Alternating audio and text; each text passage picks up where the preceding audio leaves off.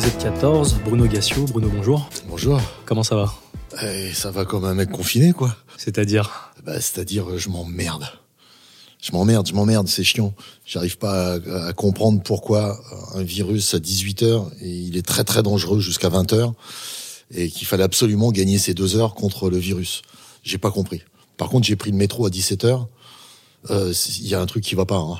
Tout le monde est là en même temps, donc euh, il y a un truc qui va pas. Non, je comprends rien. Tu vas te faire vacciner? Oui, bien sûr. Bah, dès qu'il y a un vaccin. non, mais moi, je, je suis pas anti-vaccin du tout. Je suis prêt. euh, je veux juste qu'on me dise ce qu'il y a dedans, s'il y a des dangers, tout ça. euh, bon, Euh, mais euh, il y a quelque chose qui est assez simple. Il y a à peu près la moitié des Français qui est pour se faire vacciner et l'autre moitié qui est contre se faire vacciner. Dans les contre se faire vacciner, il y a des gens qui disent ouais, je sais pas, faut voir. Bon, les anti-vax, on fera rien. Eux, ils veulent pas, ils veulent pas. C'est pas la peine d'aller les chercher. Tu dis, ok, envoyez, faites péter des doses pour les 30 millions de personnes qui veulent se faire vacciner, et puis on les vaccine. Et puis le voisin, quand il va voir son pote et qu'il va lui dire, t'es vacciné, toi? Tu vas dire, ouais, t'es pas mort? Non, bah, peut-être que je vais y aller. Tu vois, c'est comme ça que ça se produit. Sauf que, comme d'habitude, les masques, ça sert à rien. Pourquoi? On n'a pas de masque. Les tests, euh, ne vous faites pas tester, tester tous, ça sert à rien. Pourquoi? Parce qu'on n'a pas de test. Et aujourd'hui, le vaccin, c'est réservé aux 75 piges et on, on vaccine pas la population qui a envie de se faire vacciner là tout de suite, juste parce qu'on les a pas. Donc ils s'organisent comme des bœufs. Ils sont mauvais. C'est juste des mauvais. C'est même pas qu'il y a un, un complot, un truc. Ils sont mauvais. Quoi. Ils savent pas gérer. Pas de vaccin, pas de frigo Pas de, fri- il y a pas de, il y a pas de seringue non plus. Ils vont arriver, il y a- il y, a plus les, les mecs qui veulent vacciner, mais comment? Bah, je sais pas, crash fort. Je, sais pas comment on fait. Non, ils sont, ils sont mal organisés. Mais ça va, ça va se, ça va s'arranger, on dit. Merci d'être venu jusqu'à nous, Bruno, euh, dans notre Saint-Étienne à nous, Ivry-sur-Seine. Oh, On te reçoit. Comment tu pourrais te décrire pour ceux euh, qui te connaîtraient pas? Comme tu as fait plein de trucs. Comment Wow. toi tu te décrirais? La base auteur. Je gagne ma vie depuis l'âge de 18 ans en écrivant euh, et sans rien faire d'autre à côté. C'est-à-dire que Canal, c'était de l'écriture, même si j'avais un statut de cadre supérieur, un salaire de cadre supérieur, j'avais tout ce qui allait bien, mais je gagnais ma vie en écrivant. Ensuite, j'ai dirigé de la fiction pendant une dizaine d'années. Euh, je n'écrivais plus de façon euh, euh, stricte, j'écrivais pas. Mais je tenais la main des, jeunes auteurs pour lesquels on avait fait cette unité de fiction, qui était, qui avait pour objet de faire faire leur première œuvre de fiction à des gens qui n'en avaient jamais fait. Donc on a fait 23 films, et sur ces 23 films, j'ai expliqué à des jeunes auteurs que pour atteindre euh, un, un objectif, il fallait, il y avait des étapes. Et donc j'ai travaillé comme auteur, comme enseignant auteur, d'une certaine façon. Euh, donc c'était aussi le métier d'auteur. Donc je me définis comme un auteur et comme un chieur. Est-ce que tu penses comme Audiard que le métier de dialoguiste et auteur existe parce que les réalisateurs sont trop cons pour écrire? Euh, ouais, il y a un peu de ça. Euh, maintenant, la nouvelle vague a apporté des auteurs, réalisateurs, euh, producteurs, euh, acteurs. Les gens font tout. Alors, il y a des exceptions, il y a des gens qui arrivent à faire ça. Tarantino, Woody Allen. Scorsese Oui, il y en a. Voilà, c'est des gens qui arrivent à tout faire. Euh, le cinéma, la série, le théâtre, c'est un boulot d'équipe.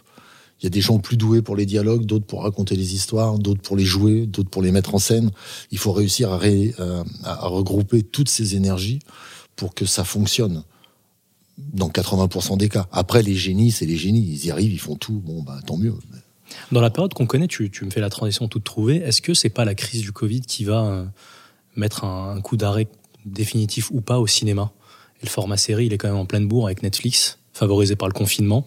Est-ce que le, dépend. le- le médium film, il, il devient pas de plus en plus obsolète? C'est une bonne question. Je j'arrive pas à savoir parce qu'il y a des histoires qui se racontent en deux heures. Il y a des sagas qui se racontent en euh, huit saisons de 16 épisodes. Là, j'ai regardé euh, des séries américaines. Il y en a une en ce moment qui est euh, sur Netflix qui s'appelle Suits. C'est un truc sur les avocats. Avocat. Et je regarde ce truc, la grille d'écriture est la même, quel que soit l'épisode. Et j'ai l'impression que dès l'instant où ils ont trouvé la grille d'écriture, ils se sont dit on peut en faire des tonnes. Il suffit de dire tu as menti. Non, mais j'ai pas j'ai pas menti, mais c'est en fait j'étais obligé. Mais pourquoi étais-tu obligé? Ah, je comprends que tu étais obligé. Et cette façon de, de pratiquer, on peut écrire sur sur euh, dix saisons. Sauf que c'est pas intéressant. Ce qui s'y passe, c'est pas du tout intéressant. C'est pas une histoire. C'est pas une histoire euh, au sens où euh, elle est édifiante. Elle n'est pas universelle. On raconte pas une histoire qui peut changer le monde. C'est un format soap, quoi, un petit peu. Voilà. C'est, moi, je dis, c'est des espèces de telenovelas. Euh, c'est une telenovelas, quoi. Et Netflix fait aussi des telenovelas. Par contre, ils font des choses comme Breaking Bad ou, euh, ou Better Call Saul, qui est le extraordinaire, qui est la suite. Ça, c'est extraordinaire parce que il y a dedans une recherche euh, à la fois psychologique des personnages, de leurs besoins, de leurs désirs, de leurs faiblesses, de ce qu'ils sont psychologiquement, du monde dans lequel on vit. Ça parle du monde dans lequel on vit. Et je trouve que c'est bien, vraiment très très très bien fait. Mais il y a des très euh, mauvaises séries qui font d'énormes succès, et puis des séries géniales comme Breaking Bad par exemple. J'ai celle-là en tête. Euh, il y en a plein d'autres. Avant elle, il y avait Les Sopranos, The Wire. oui, bah oui, tout ça, c'était des, Sopranos. C'est c'est de la euh, c'est de la psychologie américaine euh, portée au paroxysme. C'est une étude de la société américaine du New Jersey. C'est extraordinaire. Et euh, ça, c'est intéressant à regarder. Et puis il y en a qui sont pas du tout intéressantes à regarder. Mais le cinéma permet encore de raconter des films, en, des histoires en une heure et demie, deux heures. Et si une histoire, tu peux la boucler en deux heures, c'est une vertu de faire court maintenant. c'est c'est le philosophe, c'est Alain qui avait écrit une lettre un de ses potes en lui disant euh, une très longue lettre. Et en PS, il avait dit Excuse-moi, j'ai pas eu le temps de faire court. Parce que faire court, ça veut dire que tu réfléchis aux mots que tu choisis et tu vas synthétiser ta pensée, la façon de raconter. Et cette euh, façon-là, c'est une façon euh, qui te permet de faire des formats cinéma ou des formats théâtre. Mais le format série, c'est tu peux tirer à la ligne, tu peux aller, euh, tu peux aller chercher des personnages multiples. Tu as différentes euh, narrations. Il n'y a pas de narration linéaire pratiquement. C'est que des narrations en branche. On part dans une branche, on va chercher tant qu'on peut des idées dans cette branche-là. Quand on a fini, hop, on revient au centre et on repart du centre avec ce qu'on est allé pêcher du côté de la de, de, de de notre exploration, on revient avec des informations et on repart dans une autre branche et on recherche encore effectivement, ça peut durer des années, des années et des années. Tes références jusqu'à présent, euh, inconsciemment ou pas, elles sont surtout américaines. Hmm. c'est quoi l'état du cinéma français aujourd'hui? Qu'est-ce que quel regard tu portes là-dessus? Il y a des équipes qui, changent. Il y a, euh, pour faire très simple, il y a eu euh, toute l'époque Audiard où il y avait des bons metteurs en scène, des bons scénaristes, des bons dialoguistes. On regroupait tout ça, on produisait très vite des films qui étaient des films populaires et les gens allaient au cinéma, payaient pour les voir. Puis il y a eu la nouvelle vague qui est arrivée où on disait en gros on peut tout faire, euh, les studios on s'en fout, on sort, on met la caméra sur l'épaule, les gens payaient pour voir ça. Puis il y a eu différentes familles. Euh, dans les grandes, euh, dans les très grandes lignes, il y a eu tout le Splendide d'abord, il y a eu l'histoire du café-théâtre, puis il y a eu le Splendide qui a fait des films et qui a fait une génération d'acteurs. Puis il y a eu une partie du théâtre de Bouvard, puis il y a eu euh, euh, euh, aujourd'hui. Après, il y a eu une naissance du caméscope, c'est-à-dire que n'importe qui pouvait faire un film.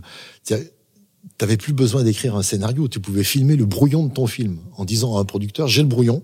Maintenant, si j'ai les moyens, les images vont être géniales, les dialogues vont être mieux, les acteurs seront mieux choisis. Vous allez voir, ça va taper. Et c'était une façon de, de faire. Aujourd'hui, ben, il y a des gens qui sont issus du palmacho, tous les gens qui faisaient des, euh, euh, des, des, formats très courts, des conneries euh, rigolotes juste à la télé pour se marrer. Aujourd'hui, ils font le cinéma, ils font plein d'entrées.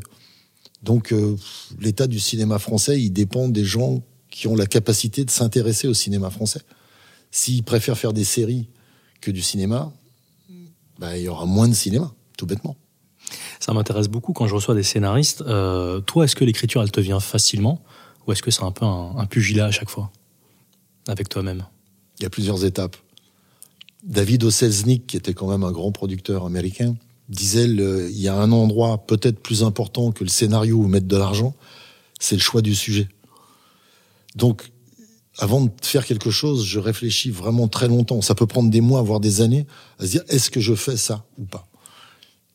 Une fois que j'ai en tête que ça peut avoir une résonance dans la société et parler du monde dans lequel on vit, euh, bah, je me dis oui, on peut y aller. C'est ce qu'on a fait euh, quand je faisais la fabrique à Canal. Les sujets qui arrivaient, c'était est-ce que ça a une résonance universelle pour les gens qui vont regarder? Est-ce que en partant d'un sujet local, on va réussir à faire quelque chose d'universel? On n'y est pas arrivé à chaque fois, mais on y est arrivé quand même quelques fois. Et là, la pièce de théâtre Les Patalaï, c'est aussi une réflexion qui vient de très très loin. On nous demande souvent, vous avez écrit ça comment? Je dis, en trois mois, super rapidement, zéro souffrance, tout allait bien. Mais en fait, on a mis 50 ans à l'écrire. C'est le fruit de 50 ans de, de réflexion sur la vie, la mort, la coiffure, toutes ces, toutes ces choses-là. L'amitié. L'amitié, l'amitié. Et la fin de vie. Comment on gère une fin de vie? Ça se passe comment quand tu es euh, malade, que la mort est inéluctable et que tu sais que tu vas, si la médecine s'acharne, traîner des années de souffrance. Comment ça se passe dans ta tête? Qu'est-ce que tu peux dire à ta famille pour être d'accord pour que ça s'arrête et que tu te sois mis à jour avant, que tu aies discuté avec eux et que tu puisses prendre le temps de dire au revoir aux gens et de leur dire voilà, je vous aime, mais pour moi c'est fini. Donc je préfère qu'on se dise je t'aime maintenant tous ensemble, qu'on soit heureux, dire au revoir à tes potes, aux gens que tu aimes, et puis partir. C'est une réflexion difficile parce que culturellement, ça pose des problèmes. Il y a des cultures différentes en France. Euh, la religion pose un problème. Seul Dieu a le droit de te prendre ta vie. Ouais, mais enfin, il fallait pas qu'il me mette dans la merde à ce point-là, quand même. Il aurait, il est gentil, t'as genre un cancer jusque-là. Ça va, c'est bon. Donc, euh, il y a des réflexions à avoir, à mener là-dedans. Je, suis membre de l'ADMD, l'Association pour le droit à mourir dans la dignité. Euh, Jean-Luc Romero en est le président. Et euh, ce sont des réflexions qui sont menées par beaucoup de gens et visiblement en France, 90% des gens sont d'accord avec ça. Donc quand tu écris quelque chose, tu as toute cette culture derrière, tout ce travail qui a été fait en amont. Et après, le truc sort facilement. Parce que écrire, c'est pas une souffrance dans ces cas-là. Ça veut dire que tu as réfléchi au sujet. Ce qui est une souffrance, c'est de pas avoir de sujet, ou d'avoir un sujet bancal, ou de faire un sujet parce que tu te dis, bah, on me paye pour le faire, donc euh, bah, je vais le faire. Et puis au bout d'un moment, tu n'y arrives pas parce que ce, ce sujet ne te parle pas. C'est ça qui est compliqué. Mais sinon, après, écrire, ça vient assez vite. Ouais. En parlant des Patalas, il y a ton camarade Philippe Giangreco mmh. avec toi sur scène, mmh. euh, qui te suit depuis un certain nombre d'années, dont le père, je crois, était euh, concierge dans, le quartier, vous, ouais. dans le quartier. Mmh. Est-ce que tu peux nous parler de euh, les marxistes appelaient les conditions matérielles d'existence, de la manière dont tu as vécu à Saint-Étienne, ton enfance, tes parents, d'où venaient-ils et cette, cette, noblesse ouvrière comme tu l'appelles? Que je retrouve pas toujours chez l'actionnaire. Euh, alors d'abord, d'abord dans le quartier à Saint-Étienne, on n'a pas conscience de ça. Nous, les gosses, on n'a pas conscience. C'est quand Coluche dit euh, euh, les fins de mois étaient difficiles, surtout les 30 derniers jours, que tu te dis ah bah ouais, c'est vrai qu'à la maison, on avait ça aussi. Et je me souviens des marqueurs, c'est quand la paye arrive aux alentours du 5, on mange un steak. Il y a trois steaks. On est, mon père, ma mère et moi, on mange des steaks. Putain, c'est bon. Bah, il est content. Euh, la semaine qui suit, on a du poulet. Oh, tu dis, oh, c'est bon, on mange du poulet. Et à partir du 10-15 du mois, il n'y a, a, plus de viande. Il y a des abats. Tu manges du foie. Tu, oh, des conserves. Voilà, de la conserve, de la cervelle. Mais si, regarde, une bonne cervelle. Alors, t'as une mère qui, ma mère travaillait en plus, mais t'as une mère qui essaye de faire en sorte que ça se voit pas. Donc elle te fait, j'adore ça encore, des, des rognons de, des rognons de veau. La tripa, t'aimes ça oh, tu coupes ça en petits morceaux, tu mets ça avec de l'ail, des oignons et tout, tu vas avec un filet de vinaigre dessus après, c'est bon. Et puis à un moment, il y a même plus la place pour les abats, c'est-à-dire qu'on mange des trucs qu'on appelle à Saint-Étienne, on appelle ça les râpés. Tu prends des, des, grosses pommes de terre comme ça, bien farineuses, tu les râpes. Ça fait une espèce de bouillie. Tu la presses pour sortir toute l'eau. Puis tu mets un œuf dessus, du beurre, un peu de, tu sais, des biscottes écrasées. Tu mélanges tout ça et tu passes ça à la poêle. Et ça te fait des espèces de galettes. J'adore ça, c'est super bon. Ça doit être bien bourratif, ça. Ah putain. Ah bah t'en manges deux, c'est fini, quoi. T'as plus faim. Mais tu sais, après, bien longtemps après, tu sais que si on t'a donné ça, c'est parce que bah, il y avait plus le steak du premier du mois et que la fin de mois elle était super dure. Moi je le voyais pas, on faisait pas gaffe. Tu fais pas gaffe que t'as euh, tes potes qui viennent manger chez toi. dans les derniers jours du mois, ben, tes potes, ils viennent. Nous, sur, le palier, j'en avais deux, ils venaient. Et ma mère les nourrissait. Et après, tu apprends que, ben, eux, ils sont encore plus dans la merde que nous. Donc, eux, ils ont rien. Même pas les pommes de terre. Nous, on a la campagne, on va les chercher, mais eux, ils ont pas. Ah. Donc, tu, comprends cette espèce de solidarité à un moment, mais tu le comprends longtemps après. Puis les communistes qui t'aident. Parce que nous, à l'époque, c'était euh, l'amicale laïque de Saint-Étienne, tu vois, c'était euh, de la rue de la Richlandière. C'est des cocos qui tenaient ça. Nous, on se foutait de leur gueule, mais c'était monstrueux. Ils nous supportaient. On leur piquait des trucs, on cassait. On venait pas. On venait pour Noël pour chercher les, les jouets. Et quand t'arrivais, c'était par présence. Donc t'avais euh, machin, bidule, euh, 40 euh, présences. Le mec qui venait, il avait le droit au petit vélo, au truc. Puis après, t'arrivais Jean Gréco, Gassio, Moresco, euh, Abad, tout ça. Une présence. On était venu le premier jour, il y avait rien, il nous restait des papillotes. Et on se battait pour piquer les papillotes. Mais ils nous ont aidés, ces gens.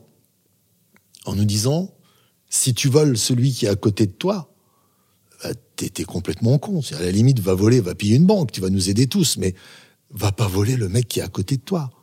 Ce qu'on traduit aujourd'hui par on chie pas ou on mange.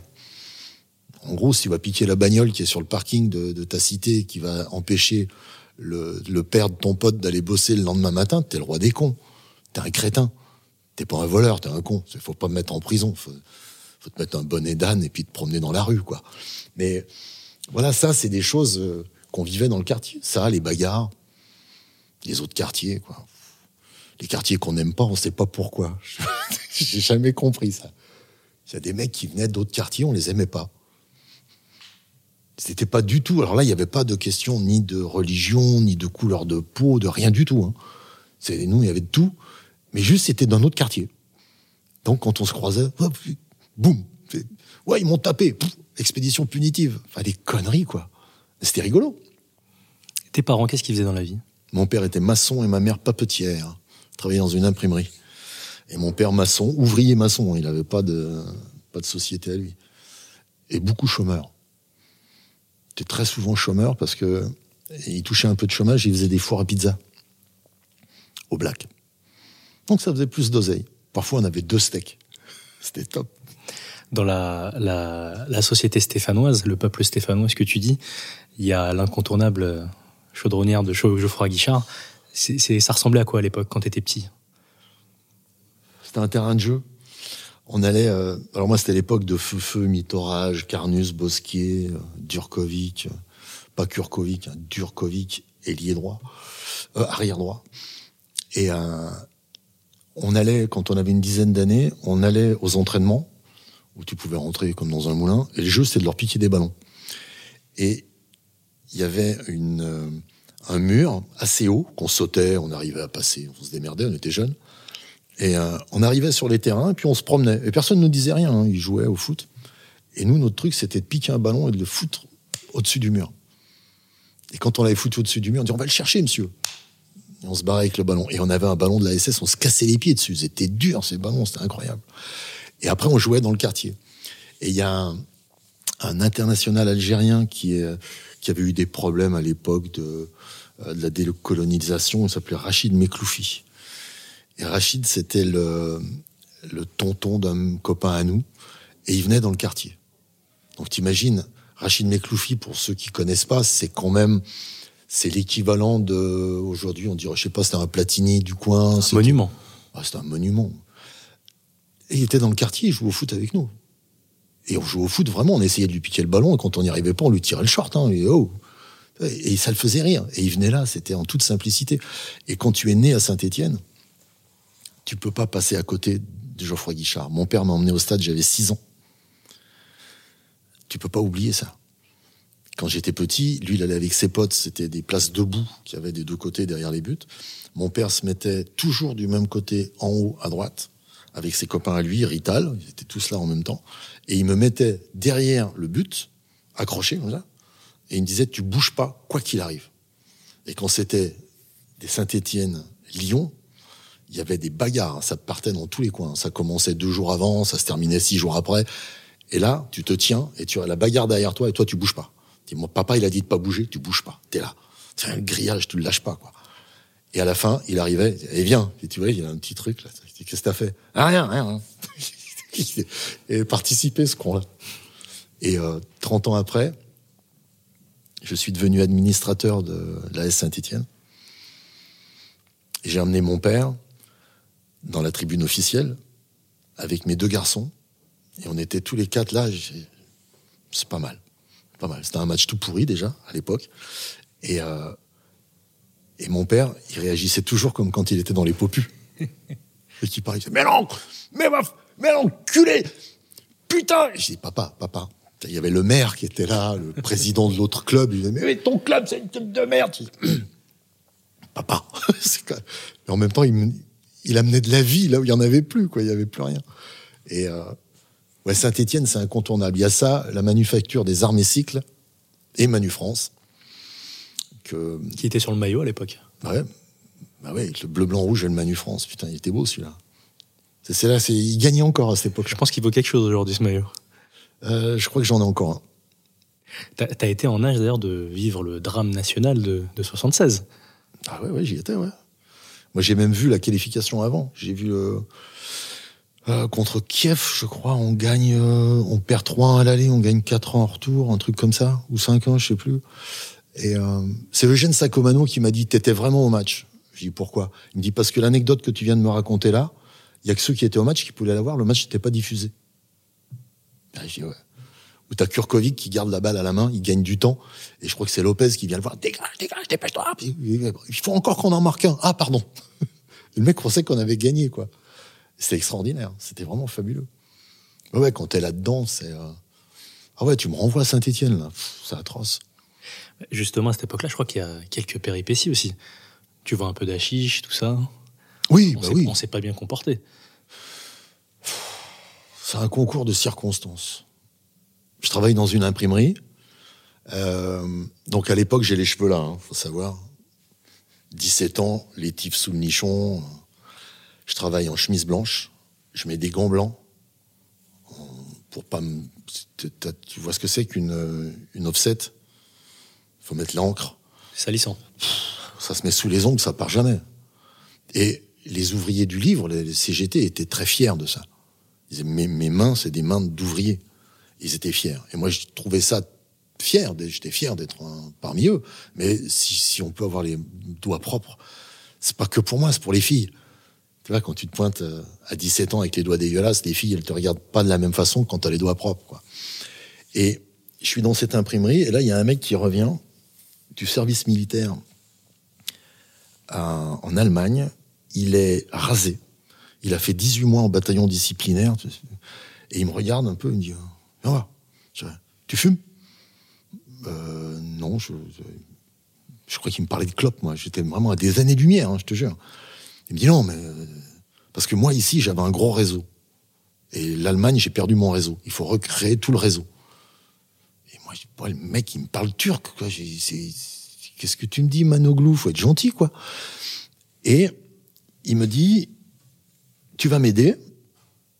Et il vient me voir peut-être, je sais pas, 10, 15 jours après, avec un pain de, de shit. Et il me dit, il faut le couper en 10 grammes et on va le vendre. Hein Alors, le couteau dans l'eau bouillante, tu connais, vous connaissez tous. Donc tu, tu, coupes les machins, tu fais tes petites barrettes, et là tu as des étudiants, des étudiantes, des petits qui viennent chercher le, le produit et qui payent avec ce qu'ils ont. C'est-à-dire qu'il y en a qui payent avec de l'argent, puis il y en a qui payent avec leur corps. Et là tu te dis, mais ah ouais, c'est la belle vie quand même, le... c'est bien. Et puis tu vois ce que tu gagnes, tu gagnes plus qu'en apprentissage quand même. Donc tu ah oui, c'est bien. Et donc tu commences à partir là-dedans. Sauf que quelques mois après, lui, il est, il est pas comme moi. Moi, ça me, je trouve ça ludique. Alors je sais que c'est illégal, hein, mais je trouve ça ludique, pas si grave que ça. Je fume pas beaucoup parce que ça me rend malade. Même encore aujourd'hui, s'il y a un pétard qui tourne, je tire de taf, je tombe. Toi, ça sert à rien. Tu peux pas me droguer, moi, parce que je suis malade. Donc euh, je suis à l'abri de ça. Pareil pour l'alcool. Si je peux boire un verre de vin, deux verres de vin, au bout du troisième, je sens que ça commence à pas passer. Quatre, verres de vin, je suis malade. Donc, je peux pas boire ni me droguer. Bon, tant mieux, tant pis, j'en sais rien. Et ce pote, on passe, lui, il passe à la cocaïne assez rapidement, puis à l'héroïne. Et là, t'as plus les petites étudiantes qui viennent chercher leur barrette de shit pour aller faire la soirée. Hein, T'as des Mercedes en bas, des mecs bizarres avec de la grosse tache ils sont là. Qu'est-ce que c'est quoi ces gens? Et moi, j'ai commencé à m'éloigner en lui disant non, ça me convient pas. Les mecs, ils te parlent mal en plus. T'es leur employé, donc ils te parlent très mal. Et, euh, et j'aime pas ça. Donc je me tire. Comme je suis toujours dans l'imprimerie, je fais autre chose. Et ils se font tous arrêter. Personne me dénonce. Et je me tire garder des chèvres. Voilà. Comment ça se passe la montée à Paris quand tu viens de Saint-Etienne à cette époque, que tu es très jeune? Est-ce que tu te dis j'ai envie d'aller écrire, euh, je veux juste me barrer de synthé ou C'était en quel état d'esprit à l'époque? Écrire, ça commence avant. Euh, parce qu'en parallèle de tout ça, je vais beaucoup à la comédie de Saint-Etienne, toujours poursuivre une nana, en fait. Euh, et, euh, et je découvre que je suis bête. Je découvre que j'ai aucune culture. Je connais rien, je connais que Molière parce qu'on nous emmène aux matinées scolaires. Je sais pas si vous avez subi ça, vous, à votre époque, mais quand tu vas à une matinée scolaire pour Molière, t'as 150 mômes dans le noir, des pauvres mecs sur scène qui essayent de faire ce qu'ils peuvent, et t'as 150 loups.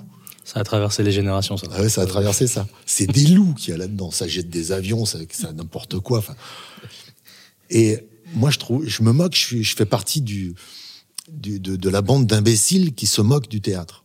Mais ma copine, elle, elle, elle adore le théâtre. Elle me dit, vous êtes des cons, vous êtes des ignares, vous êtes bêtes, vous comprenez rien à rien. Euh, et puis au bout d'un moment, ça te touche quand même. Tu dis, mais je suis si con que ça. Elle commence à te parler de, je sais pas, du, de euh, Shakespeare même, toi, et tu comprends rien. Et tu vas, tu la suis à la Comédie de Saint-Étienne où tu rencontres d'autres gens et des gens qui ont un éclairage différent. Ils mettent le focus sur autre chose. Pour eux, Molière, c'est beau. Pour toi, c'est juste un moment, euh, what the fuck. Et quand tu commences à apprendre, bah, ça devient beau. Tu commences à, t'imprégner d'autres choses que ce qu'on te donne au quotidien. Et donc j'apprends. Et quand je me fight avec mon père sur un sujet précis, qui sont des oranges traitées à Lima l'asile, Lima, Lima Pasil, Lima l'asile, je sais plus comment ça s'appelle. Et il me disait si on te demande ce que c'est, tu dis c'est une orange, tu dis pas c'est une orange traitée. Et je dirais si c'est une orange traitée, je dis que c'est une orange traitée. Maçon, hein, c'est des mains, c'est du béton. Hein. Et encore, il tapait du côté de la, la 400 là. Ceci, là, s'il tape du côté de la brique, c'est la main qui attrape la brique, la main qui a la 400 là, c'est pas la même. La main qui attrape la brique, elle est en ciment, elle est cimentée. Donc s'il te met une claque, il te fond la tête. Faut savoir ça. Ça fait très mal une claque de maçon. Et il me mettait des baffes. Et à un moment, je lui ai dit, tu vois, je le dirai plus. Parce que si je dis quelque chose qui te gêne et que tu ne comprends pas, tu me frappes, ça me fait mal. Eh bien, je le dirai plus, je le penserai et je l'écrirai. Et j'ai commencé à écrire des choses comme ça à ce moment-là. Je devais avoir 14 ans, 15 ans. La comédie de Saint-Étienne me permet de, de me servir du théâtre comme porte d'entrée dans l'écriture. Et puis après, c'est des rencontres. Euh, quand je garde des chèvres, je lis des livres parce qu'il n'y a rien d'autre à faire. Quand tu gardes des chèvres, tu te lèves à 4 heures du matin, tu vas à la traite, tu les emmènes euh, dans un pâturage le matin, un pâturage l'après-midi. Le reste du temps, elles se gardent toutes seules, hein, les chèvres. Et donc, tu vas t'occuper des clôtures, tu vas t'occuper du, du, jardin. Euh, selon les, les, moments, tu fais les foins, tu fais les blés avec les autres paysans. Enfin, tu t'occupes, mais tu lis. T'as oublié, as oublié berger dans la description. Bah, ça s'appelle chevrier. Chevrier. Ça s'appelle chevrier. tu fais du fromage. Et euh, quand tu fais ça, bah, tu lis. Et moi, je lis Cyrano de Bergerac, je lis euh, surtout Cyrano, parce qu'il n'y a pas beaucoup de bouquins dans la maison. Et, euh, et ça donne envie de comprendre comment c'est écrit, comment un type a pu trouver ces mots-là, les mettre dans cet ordre-là, et faire que à la fin, tu as une histoire extrêmement belle et bien racontée. Et puis après, il y a la découverte d'autres choses. Il y a, a tous les films d'Audiard, évidemment, où tu te dis. Euh, puis la découverte de Charlie Hebdo aussi. Le jour où tu rencontres euh, ce, cet hebdomadaire, et que dedans, les gens qui écrivent écrivent un peu comme on parle, tu te dis la littérature, c'est moins compliqué que Molière. Ça peut être ça. Ah, donc ça t'intéresse, tu vas voir. De ça, tu vas à Céline. Parce que Céline, il est censé écrire comme on parle. On voyage au bout de la nuit, tu te dis, il, il écrit comme on parle. Mon cul, c'est super travaillé ce qu'il fait. Mais à l'époque, tu le vois pas.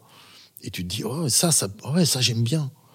Et ta fiancée te dit, bah, si t'aimes ça, lis ça, lis ça, lis ça. Et là, tu te bourres de bouquins. Parce que tu t'évades. C'est extraordinaire. Donc le,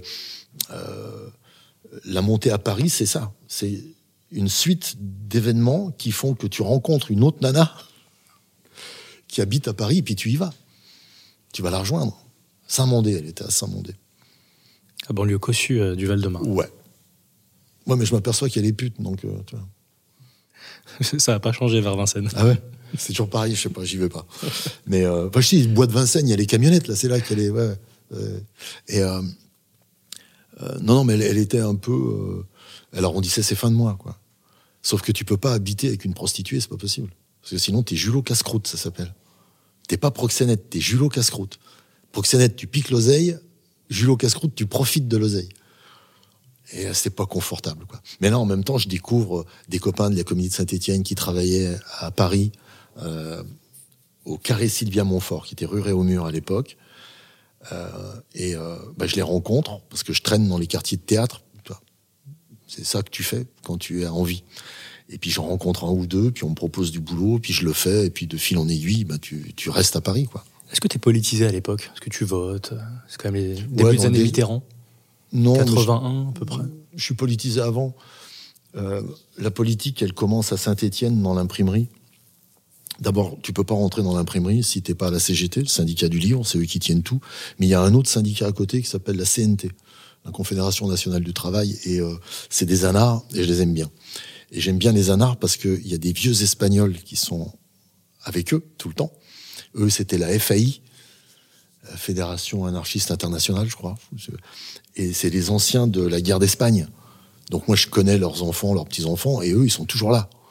Et ils te disent, mais les communistes, c'est des enfoirés, ils ont travaillé avec Hitler, c'est eux qui nous ont vendus.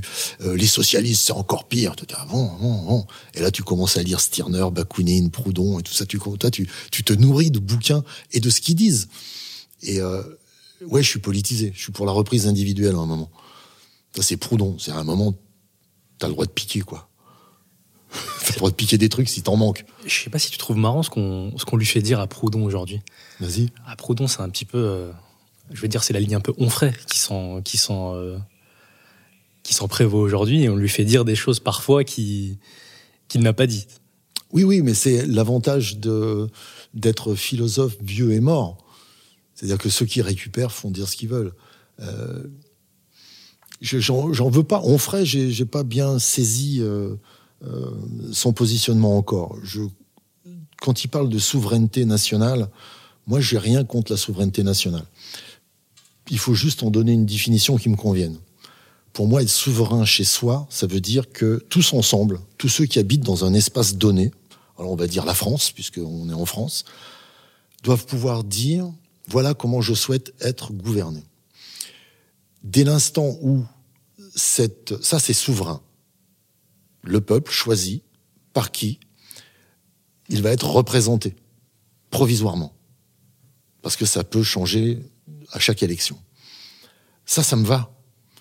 Dès l'instant où on choisit quelque chose ici, en France, et que ailleurs, d'autres gens décident d'autres choses et que ces lois d'ailleurs sont imposées à la France, ça me pose un problème. C'est un problème juste souverain. Euh, je sais que le Front National dit ça. Bon, bah, s'il dit qu'il pleut et qu'il pleut, je veux pas, je veux pas dire qu'il fait beau. Hein.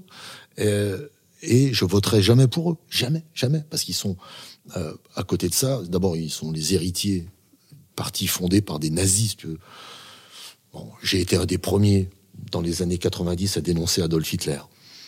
Que, ce soit clair, ce monsieur n'était pas blanc-bleu. Hein. Et alors déjà maintenant, quand tu dis ça, on te dit ah ouais, toi, tu rigoles avec Hitler. Ouais, je rigole, j'en ai rien à foutre. Il est mort, c'est fini, c'est terminé. On a, on a réglé le problème normalement. Ce qu'on n'a pas réglé, c'est le problème de racisme, c'est le problème de peur, c'est le problème social qui crée Hitler. Hitler, il vient pas comme ça. hein. Si tout le monde est heureux, tu ne tournes pas vers un con pareil. Quand tout le monde est dans la merde, il suffit qu'il y en ait un qui arrive comme lui, qui est un peu plus charismatique que tous les autres, qui est un peu mieux encadré que tous les autres. Tout le monde dit ah ouais, on est d'accord avec lui. Non mais il dit des conneries quand même. euh. Il est allé en prison. Eh, Il a écrit un bouquin, on l'a mis en tôle ah non, ah bon, d'accord, vous en foutez. Ok, bah allez-y alors. Et donc j'ai été politisé bien avant, bien avant, bien avant. Quel regard tu portes aujourd'hui sur ton expérience et ton passage euh, chez Bouvard? Qu'est-ce que ça t'a apporté euh, l'argent. alors Bouvard, c'est très bizarre. D'abord, je suis pas un cracheur dans la soupe. Sinon, tu te casses de la soupe. Voilà. Mais j'aime bien renverser la table sur laquelle on me la sert. Ça me gêne pas. Bouvard, c'est confortable. Bouvard, il est euh, derrière une table dans le, dans le hall du pavillon Gabriel à Paris. Et on passe des auditions devant lui. Généralement, il se fait servir son déjeuner parce qu'il est très occupé. il, bouffe pendant que tu fais des sketchs et il fait Non. Oui, on enregistre jeudi. Non. Oui. Et il te donne aucune explication. Ce qui fait que c'est assez confortable. Tu fais ce que tu as à faire. S'il te dit non euh, neuf fois sur 10, c'est qu'il y a un problème. S'il te dit non une fois sur deux, améliore-toi. S'il te dit non une fois sur dix, c'est bon, vas-y, continue, gagne ton oseille, tu fais ce que tu veux, c'est ce que tu aimes. Tu te forces pas à le faire. Sauf que moi qui aime écrire, ça m'a appris à désécrire Bouvard. En fait, tu n'écris pas, tu cherches un sujet, tu cherches les gens capables de traiter le sujet avec toi, et puis tu gardes le meilleur des impros et tu l'enregistres. Mais tu n'as jamais rien écrit. C'est pas structuré, c'est un vrai bordel. Donc c'est les personnalités qui s'expriment. Moi, j'ai ramé. je ramais, mais c'était extraordinaire. Moi, il me fallait du temps, il fallait que je réfléchisse. Est-ce que je dis ça? Est-ce que je... Et là, tu avais Laspalès qui arrivait, qui faisait bonjour. Et tout le monde était mort de rire. Tu dis, ah merde. Ah, il y, y, a des gens qui passent mieux que d'autres, c'est tout. C'est là que j'ai appris que j'imprimais pas l'écran. Il y a des gueules. Ah, il y a des gueules, ouais, bien sûr. Mais il faut tout. Il faut réussir dans ce métier de communication. Il faut, euh, il faut une gueule, il faut un discours, il faut une façon de vendre le discours, il faut une capacité à tenir ce discours sur la longueur pour qu'il y ait une cohérence. C'est pas donné à tout le monde. Il y en a qui ont une partie. Donc on dit ah c'est pas mal hein, ce que tu dis, mais tu es incapable de le vendre, donc personne ne le verra jamais. Désolé. Au revoir. Et donc c'est euh, un long, long travail. Mais Bouvard, ouais, c'est une bonne période. La dernière fois que je l'ai croisé, c'est il y a des années, une dizaine d'années. Je crois que c'était, euh, on faisait Ardisson en même temps. Je devais faire la promo d'un livre ou je sais pas quoi. Il m'a pas reconnu. Il était au pâquerette. Du coup, on va passer les années. Tu, je sais pas si euh, en rétrospective tu, tu, te rends compte, mais pour la génération qui est la mienne, par exemple, moi je viens d'avoir 30 ans, le, Canal des années 90, c'était un truc de ouf. Dans le sens où on trouvait des choses dans ce canal-là qu'il n'y avait dans aucune autre chaîne. Euh, je me souviens pas, par exemple, à l'époque, on allait regarder 5 minutes une émission comme Les Guignols, c'était genre le rituel. C'était le rituel euh, où on retrouvait. Moi, j'ai arrêté en 2007, hein, donc t'as pas dû voir ma période. Ah, si, si, si. À l'époque Ben Laden, l'époque début Chirac, etc., on était petits, mais on regardait Les Guignols. Ah ouais. C'était déjà l'époque PSG Veidali Lodzic bien après. Donc on l'a regardé. Est-ce que tu peux nous, nous raconter déjà la, transition vers Canal, comment ça s'est fait et l'arrivée au Guignol Alors l'arrivée au Guignol, elle se fait par Jean-François Alain, avec qui j'ai travaillé deux ou trois ans avant à Europe 1. Je l'ai engagé en fait à Europe 1 comme auteur pour André Lamy. Euh, c'est une expérience dont il faudrait parler aussi ça un jour, mais bon. Et euh, pendant qu'il travaillait pour Europe 1, il y avait cette émission qui était en train de naître à Canal qui s'appelait Les Arènes de l'info et il est allé essayer de travailler pour les arènes. Je crois il écrivait des sketchs et tout ça. Et, puis j'ai plus très, j'ai plus vraiment suivi. Et puis au bout d'un moment, en 90, 91, il y a eu un putsch organisé par Benoît Delépine et je sais plus qui contre les gens qui faisaient l'émission, qui disaient vous faites de la merde et il faut faire un vrai JT, il faut faire un et de Greff a dit Ok, c'est de l'épine qui gagne, faites un JT. Et ils ont fait ce JT avec, je crois qu'il y avait Gouriot, Jean-Marie Gouriot et. Euh, euh, oublié son nom. François Rollin, qui travaillait aussi. Euh, c'est des, personnalités particulières. Rollin est un personnage particulier. C'est un mec extraordinaire, mais il est particulier. Pour travailler en équipe avec lui, ça ne va pas être simple. Et Rollin, euh, Jean-François me disait, il est capable d'écrire un JT en 20 minutes et t'expliquer pendant 5 heures pourquoi il faut rien toucher.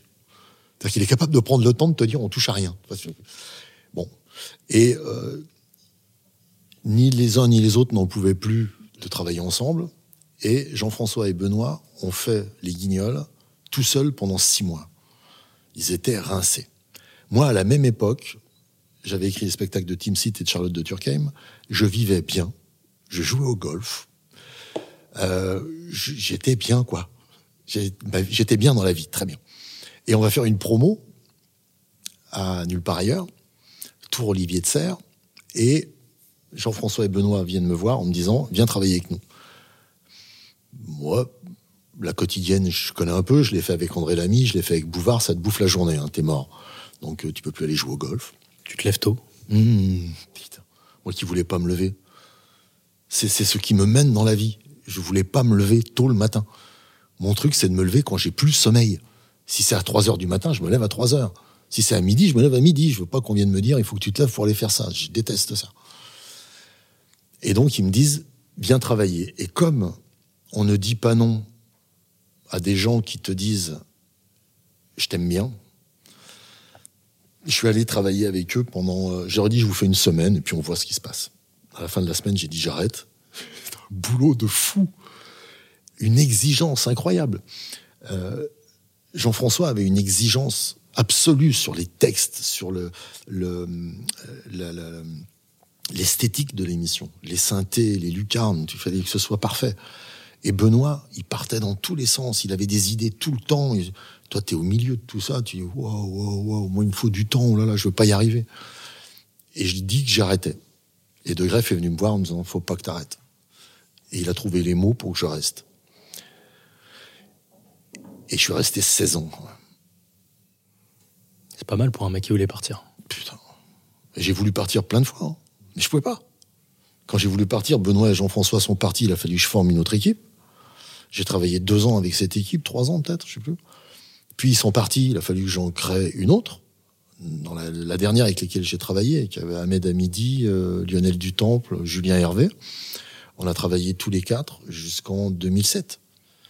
Et moi, en 2000, je leur dis, je vous donne les clés du camion, je me tire. L'escure, il me dit non, non. Ça fait un an qu'ils sont là, il faut que tu restes encore au moins un an. Fais-moi plaisir, fais encore au moins une année. Bon, d'accord, tu fais encore une année, à la fin de l'année, il se fait virer. Tu peux pas partir tu es obligé de rester, tu le défends. Puis après, tu te dis, ça devient un combat. Je suis dans un endroit où que je dois défendre, non pas pour défendre mon beefsteak, mais pour défendre la chaîne. Ceci, euh, il y aurait tellement à dire là-dessus. Mais la stratégie de Messier, en 2002, elle est bonne. C'est d'avoir les contenants et les contenus. Mais il a raison. Tu avais pris à l'époque, le, le, t'étais le fer de lance de la contestation de J2M. Oui, oui, oui, bien sûr. J6M même. Jean-Marie Messier, moi-même, maître du monde. Mais il était. Euh, sa stratégie, elle est pas bête. Franchement, si tu as le contenu et le contenant, tu es maître du monde. Sauf que tu peux pas avoir les contenus et vouloir les contrôler de façon drastique et les contenants en achetant n'importe quoi. Parce que tu vas dépenser beaucoup d'argent et que le contenu, avant qu'il arrive dans le contenant, il lui faut trois ans pour être fabriqué. Le contenant, tu l'achètes, tu l'as deux jours après. Hein. Donc c'est le contenant. Et le fait de demander à l'escure et euh, c'était qui qui était là avec lui aussi? Je crois que c'est Oliven d'aller très très vite pour se débarrasser de, l'Italie. C'est une espèce de, stratégie qui fonctionnait pas, qui pouvait pas fonctionner. Il fallait du temps et il en, lui, il en avait pas. Il avait acheté. Euh, s'il avait acheté une truc 20 milliards de 23 milliards, je crois. 23 milliards de dollars. USA Today, c'est ça, il avait acheté. Alors qu'on avait Vivendi, Universal, on avait les studios Universal. Il fallait prendre 3-4 ans pour consolider. Tu vois Tout le monde pensait ça. On va consolider, on va créer des ponts entre Hollywood et, un studio européen qu'on va créer. On va faire des, des coproductions. Ça va être génial. On va devenir les maîtres du monde. On va être géniaux. On va faire plein de choses. On va créer. Euh, l'autre, il va acheter USA Today et en plus, il paye en monnaie de singe. Toi, il, il va leur expliquer qu'il va échanger des, des actions vis-à-vis. Tu te souviens de ce portail Bien sûr. Il y avait un portail vis-à-vis. Il y avait rien dedans. C'était les débuts, enfin pas les débuts, mais Internet dans sa phase embryonnaire. Quoi. Et il voulait concurrencer Google. C'est-à-dire que vis-à-vis, c'était censé être Google. Et c'est chaud, hein. quand tu y vas, as intérêt de pas y aller en slip. L'autre, il y est allé slip chaussette survette. Toi, il a pris des tartes. En plus, c'était en plein hiver, il s'est gelé les pieds. Enfin, toi c'est une catastrophe. Et euh, bah, cette époque, elle t'a d'ailleurs coûté. Moi, je, je l'ai suivi bien après, mais tu, il y a eu une affaire d'espionnage où tu as été suivi, tu as été espionné. C'est même allé, euh, je crois, jusqu'à une tentative, ou en tout cas un plan pour t'assassiner. Ouais. Il faut que tu nous le racontes. C'est quand même. Euh, putain, mais on est. Ah oui, oui, oui. Et ça, ça va rester pour toujours ah, sur tu- tu- Internet, on tu, est tu, d'accord. tu parles comme quelqu'un qui a toujours vécu euh, ça de manière. euh, C'est quand même. C'est pas tout le monde qui, qui vit une affaire pareille. Non, non, mais parce que je l'apprends après. Ça, ça se passe en 2002. Ensuite, je vais travailler, je crois que c'est à RTL, avec, euh, je crois que c'est Pascal Clark qui faisait une émission qui s'appelait On refait le monde. Elle l'a fait pendant un petit moment à RTL. Et j'étais avec elle et avec un, il y avait un éditeur dans cette émission qui s'appelait Guy Berenbaum. Euh, il y a un mec formidable. Et il me dit un jour, il me dit, faut que je te parle d'un truc. Oui. Alors, assieds-toi. Il y avait mon fils qui traînait comme ça. Il- je, je, je l'éloignais un peu. Tu vois, il était petit, il va avoir 5 ans, 6 ans. Il dit, on a essayé de te tuer. T'as- T'as essayé de me tuer, toi, perso? Comment ça se passe? Il me dit, non, non, on a essayé de te tuer. Il y a eu un dossier pour te tuer. Qui, quoi, qu'est-ce? Il me dit, si ça t'intéresse, je te donne le dossier. Il y a un livre qui va sortir là, et je raconte ça dedans. C'est un, un ancien de la DGSE, du service section de la DGSE, qui s'appelle Pierre Martinet. Je peux le citer maintenant parce que l'affaire a été jugée, elle est classée, ils ont tous perdu leur procès, leur, leur process. Donc, on a démontré que j'avais raison. Et il va t'expliquer ce qui s'est passé. Je dis, euh, ouais, vas-y, fais péter, ouais. Et le mec me dit, voilà, on m'a demandé à Canal, donc il désigne deux personnes, elles m'ont demandé de te suivre et de te discréditer en mettant de la drogue dans ton scooter et de dire que tu étais un dealer. Non, c'était avant ça, c'était à l'imprimerie. Mais je, je supporte pas la drogue. Pourtant, tu gagnais bien ta vie pour te mettre à dealer. Ah ouais, c'était oui, un risque énorme. Euh, on va te choper sur l'argent aussi. T'as plein d'argent. Et on va payer une pute pour venir te draguer. Puis elle va porter plainte, elle va dire que tu l'as violée. D'accord. Euh, je dis, mais c'est c'est crétin parce que pour l'argent, il suffit d'aller à la compta, c'est vous qui me payez. Donc, euh, si vous voulez savoir combien je gagne, vous allez à la compta. La drogue, bon, bah, vous me planquez de la drogue dans le, dans le scout, ok, je me fais arrêter, ok, mais après, on va me faire des prises de sang, il va y avoir plein de choses dans les cheveux, tout ça. Tout le monde va voir que je me drogue pas. Et dealer, il va falloir quand même le démontrer. Alors, ça va me salir dans un premier temps, mais sur la longueur, ça tient pas. Un dealer, il faut quand même qu'à un moment, il aille se déplacer dans des endroits, surtout si je suis grossiste. Il va falloir que j'aille dans des endroits, que j'ai des gens pour vendre, que j'ai des contacts. Et un juge ou des flics vont très vite se rendre compte que c'est bidon. Quant à la pute qui me viole, que, que je viole, euh, vous avez intérêt d'être sûr, sûr, sûr, sûr, sûr qu'elle n'a pas un passé un peu bizarroïde de pute, parce que sinon, elle peut, pour une somme d'argent un peu plus élevée que celle que vous lui aurez donnée, témoigner en ma faveur en disant c'est eux qui m'ont payé. Donc c'est très aléatoire votre truc, ça fonctionne pas. Et là, il me dit, et en plus, il y a eu un dossier homicide, c'est moi qui l'ai monté. Ah Et il me donne un dossier, 30 pages, avec tous les détails, les photos, les plans d'infiltration, d'exfiltration des gens qui vont me farcir, dans mon restaurant à Égalière. Et tu as tout, quoi. La, la poubelle qui tombe, le- euh, là où on me barre la route, comment on me tue? On me tue avec un manche de pioche. C'était ton côté Trotsky? Ah ouais, ouais, le piolet, ouais, c'est pas mal. Ouais, j'aurais accepté. Et en fait, je lui demande, mais pourquoi un manche de pioche? Il me dit, bah parce que tirer une balle dans la tête, c'est du grand banditisme. Et c'est pas crédible. On peut pas faire sauter ta voiture. Là, c'est du terrorisme, ça, ça fonctionne pas, t'es pas cadré. Par contre, t'as une vie sexuelle un poil débridée, il y a des maris jaloux, des concurrents jaloux, une bagarre qui tourne mal, un coup de bâton sur la tête, ça marche. On retrouve jamais la personne, ça marche. Ah, ah ouais, d'accord, ok. Et je dis pourquoi vous l'avez pas fait en fait? Il dit parce que quand on a posé ça devant les yeux des gens qui devaient payer pour que ça se fasse, ils ont dit euh, ouais non mais euh, on peut pas juste lui casser une jambe. je dis mais pourquoi t'as fait ça? Pour te protéger. Et Pierre Martinet m'a dit je t'ai protégé parce que j'ai tout fait à l'envers. Tout ce qu'on m'a appris à la DGSE, je l'ai fait à l'envers. J'ai payé avec ma carte de crédit, j'ai téléphoné de l'endroit où j'étais, j'ai borné, mon téléphone a borné chez toi, il a borné dans ton restaurant, il a borné dans tous les rendez-vous que j'avais autour. Ne t'inquiète pas, si on fait un procès, je sors tout et on gagne. Tu dérangeais qui à l'époque à ce point? C'est difficile de le, de le, dire. Je sais que les, les deux personnes, euh, j'ai oublié leur nom en plus. Non, Gilles Caélin et Gilbert Borelli. Euh, ces deux personnes étaient euh, chargées, entre autres à l'époque, des moyens généraux de, Canal et de la sécurité de Canal. Et c'est une époque où à Canal+, Messier venait de virer l'escure, euh, le numéro 2, Oliven, était parti. Euh, de Greff, c'est pas du tout son rôle. Il y avait un pouvoir flottant. Et quand il y a un pouvoir qui flotte, c'est la sécurité qui prend le pouvoir, toujours. Alors, qui a demandé à ces deux personnes de faire ce qu'elles ont fait? Au tribunal, on a dit qu'elles l'avaient fait toutes seules. Euh, a priori, il y a des personnes au-dessus qui ont dû dire Faites-moi taire ce crétin. Mais les personnes au-dessus, je les connais pas. Enfin, je les connais, mais je peux pas en parler parce que ce serait de la diffamation. Ça n'a pas été jugé dans ce sens-là. Donc, euh, ouais, c'est compliqué de savoir qui a vraiment donné l'ordre. Mais il y a eu un ordre.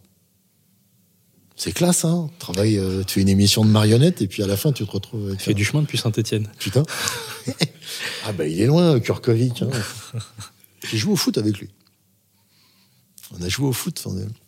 Une équipe de, de foot s'appelait les Globetrotters du foot. Il n'y a que des anciens pros. J'étais gardien et j'avais Kurko qui jouait en numéro 6. Il ne voulait pas jouer dans les buts, c'est normal. Et il y avait un milieu de terrain, Huc, Guillou, Jouve, qui est l'ancien de l'OGC Nice. Il y avait Haribar derrière. Jean-Luc Haribar Ouais, Jean-Luc Haribar qui jouait euh, numéro 5. Il y avait Didier Six à gauche, Herbert Léonard à droite, Sauva.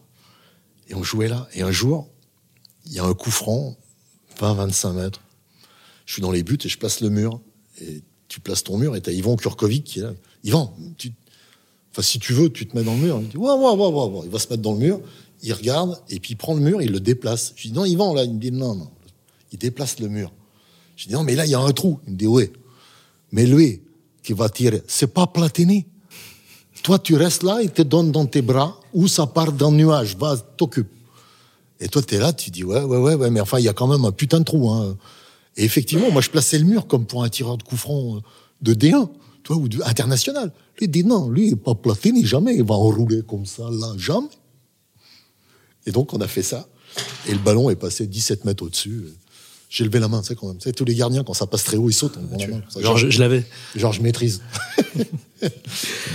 Pour revenir à une époque, comme tu dis, de, un peu plus joyeuse avec des marionnettes, euh, à quel moment vous vous rendez compte euh, au sein de l'équipe que ce que vous êtes en train de faire, ça, ça a vraiment un impact politique, sociétal?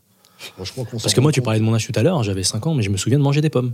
Mais c'est con, super menteur, après c'est venu après, mais c'est des trucs, on, on s'en souvient quoi. Je sais pas si on est important, Enfin, en tout cas, nous, on n'en a pas conscience pour une raison qui est simple, c'est qu'on ne veut pas avoir de contact avec les hommes politiques, euh, les journalistes, l'extérieur, on, on regarde pas trop. Mais on se rend bien compte que pendant la période 93-95, et particulièrement 95, début 95, juste avant les élections, trois mois avant, beaucoup d'émissions de politique commencent par les guignols ont dit que. Qu'est-ce que vous répondez aux guignols qui ont dit que? Euh, Vous trouvez pas ça injuste, les guignols qui pensent que? Et en fait, les journalistes, tu te dis, ils ont lâché Balladur. Ça, ça fait deux ans qu'ils font sa campagne, mais là, ils viennent de le lâcher. Et ils permettent à Chirac de s'exprimer à travers la marionnette qu'il a maintenue en vie pendant deux ans. Parce que la stratégie en face, elle était quand même assez claire. Tout ce que va faire Chirac maintenant, on l'oublie. C'est-à-dire qu'il l'envoyait quand même. Paris Match, il les avait suivis, il était au Vietnam ou je sais pas où. Il était là-bas tout seul avec un chapeau. Il avait vraiment sur les photos la tête du mec qui est qu'est-ce que je fous là? Il y avait sa femme à côté qui est, pourquoi on est là? Et nous, en disant mon boulot de dans deux ans, putain, je m'emmerde, et tout ça, on l'a maintenu en vie. On l'a maintenu dans l'actualité. Alors certes, c'était que sa marionnette, certes, c'était que dans les guignols, mais il était toujours là, tous les jours, tous les jours. Et petit à petit, on commençait à présenter Balladur comme le futur candidat. Et lui, il disait on a on a un deal avec, euh, avec mon ami de 30 ans que j'ai depuis 10 minutes là. Il sera jamais président. Hein, que tu seras jamais président. Ouais. Non, mais dis-le. Et en fait, Balladur, on lui faisait jamais dire ce qu'il faisait d'ailleurs. Je serai président. Donc Balladur disait, je ne serai jamais président du PSG. Des trucs, des conneries. Et tout ça finissait par créer une petite musique et un climat de trahison. Tout le monde pensait Balladur va finir par le trahir. Et quand Balladur a dit je décidé de me présenter, tu te souviens? Il transpirait comme. Je me souviens aussi, je crois que c'était le lendemain, quelques jours après, le Chirac avec plein de couteaux dans le dos. Ouais. Ça va, ouais, ça pique un peu. Et euh, l'autre, il se présente. Et au moment où il se présente, bah, tout le monde dit Ah ouais, bah, les Guignols avaient bien dit que. Sauf que Chirac avait fait un truc, je crois, à l'époque, il faudrait demander quand même à sa famille, à son âme. Pendant ces deux ans-là, il est allé toutes les semaines visiter toutes les fédérations RPR de France. C'est-à-dire qu'il allait dans des villages, c'est même pas sur la carte. Ah, il a labouré. Ah, il, a, il a labouré. Et le jour où il a dit je me présente, tout est sorti de terre. Et en un mois, Balladur est passé de 70% d'intention de, vote. Faut pas oublier que Sarkozy avait dit, c'est historique, Édouard Balladur pourrait être élu dès le premier tour. Ah bah oui, c'est historique, il a fini quatrième. Tu l'as fait payer à Sarkozy, j'ai souvenir, euh, et j'ai revu la vidéo pas plus tard qu'hier, euh, nulle part ailleurs, quand mm. il reçoit Sarkozy, tu le défonces pendant cinq minutes en mode Sarkozy, es, en fait, tu as le flair pour euh, flairer les losers, euh, etc. Tu, tu, tu les viscères. Ah oui, bah, il était supporter du PSG. À l'époque, il faisait cinq fois deuxième. Donc, euh, ouais. Je lui ai dit, ouais, vous êtes avec Seguin en ce moment. Il doit serrer les miches. mais oui, mais il y a, y a des choses qui viennent de ton enfance qui sont difficilement contrôlables. Notamment, euh, ne pas aimer quelqu'un je pense que tu peux pas caricaturer si t'aimes pas un peu. Chirac, on n'a jamais voté pour lui, je crois. Enfin, je parle pour les deux autres aussi euh, à l'époque, mais je pense pas qu'ils aient voté Chirac. On n'a jamais su pour qui ils votaient. Je pense qu'ils votaient à gauche, j'en suis pas sûr. Et quelle gauche, j'en sais rien. Euh, on avait en commun la détestation de Giscard. Parce que c'était une noblesse plus ou moins usurpée, une arrogance insupportable, un paternalisme vis-à-vis des Français et chaque fois que tu le voyais, tu avais l'impression qu'il te prenait pour un con. vous n'êtes rien. Taisez-vous, je sais, moi je sais, tais-toi. Fous le camp. Et c'était juste insupportable. Moi j'avais 14 ans à l'époque, je dis mais ah mais j'aime pas cette personne. Et tous les gens autour de moi disaient mais il, est suffisant. Ah, moi aussi il me suffit, ça suffit, il faut qu'il parte. Et on avait la même détestation, je crois, pour Sarkozy, qui était tout ce qu'on détestait chez les petites frappes. Tu sais, dans le quartier, les petites frappes, les mecs qui te font chier tout le temps. Ouais, t'es, tu vas faire comme t'es, mais arrête, putain, calme-toi. Et il avait ce côté petite frappe tout le temps. Je la ramène. Et t'avais envie de lui dire, putain, tu la ramènes, mais viens, on se met dix minutes tous les deux, viens. Dix minutes, même pas, donne-moi trois minutes. Tous les deux, dans un coin, viens. Et ça, tu peux pas le faire. Et j'avais ce, ce truc vers lui. Et c'était très difficile, c'est pour ça que j'ai arrêté aussi en 2007, c'est difficile de caricaturer quelqu'un avec qui tu vas être fondamentalement méchant. Et la caricature, elle doit avoir quelque chose quand même de, de bienveillant. Il faut que tu dises à quelqu'un, quand tu le caricatures, tu as des défauts, évidemment, tu les vois, c'est gros, mais on peut aller boire un coup. Ça me gêne pas de parler avec toi. Sarkozy, ça me gênait, ça m'aurait gêné de parler avec lui. Tu as beaucoup exploré d'ailleurs euh, ce que je pourrais appeler les limites de l'humour tu écrit, avais écrit un bouquin, et de la liberté d'expression. Tu avais écrit un bouquin avec Bilger, je crois, à l'époque, avec Dieudonné, on a assez fait le reproche. Pour toi, c'est ça la limite de l'humour, c'est la méchanceté?